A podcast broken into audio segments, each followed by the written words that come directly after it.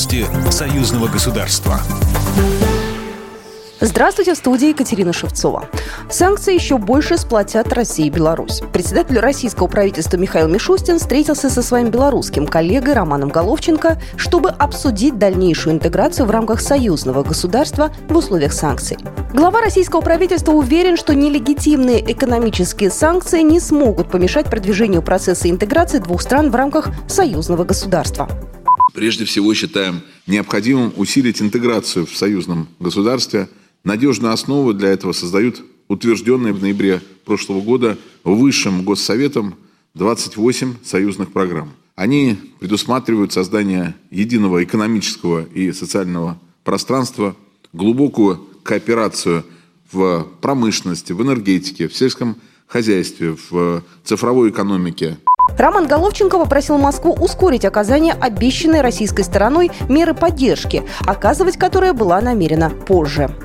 Мы подтверждаем готовность реализовать все договоренности об экономической интеграции в рамках союзного государства, но в нынешних условиях в связи с изменением обстановки имеется острая необходимость оперативной реализации тех мер поддержки, которые относились на потом. Это и реструктуризация э, кредитной задолженности по государственным кредитам правительства и финансовых институтов России. Это переход на новую систему ценообразования на поставляемую российскую нефть, которая бы обеспечила стабильную работу белорусских НПЗ с минимальной рентабельностью.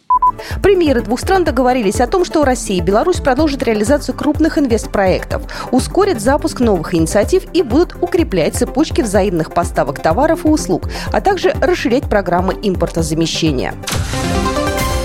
Союзные парламентарии дали высокую оценку выборам в Абхазии. Они посетили пять избирательных участков. Делегацию парламентского собрания Союза Беларуси и России возглавлял заместитель председателя комиссии парламентского собрания по безопасности, обороне и борьбе с преступностью. Первый заместитель председателя комитета Госдумы по обороне Андрей Краснов.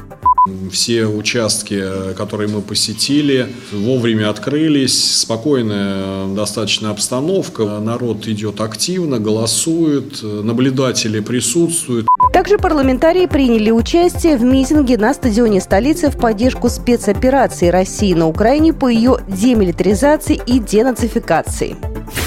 Программа произведена по заказу телерадиовещательной организации Союзного государства. По вопросу размещения рекламы на телеканале «Белрос» звоните по телефону в России 495 637 65 22. В Беларуси плюс 375 44 759 37 76.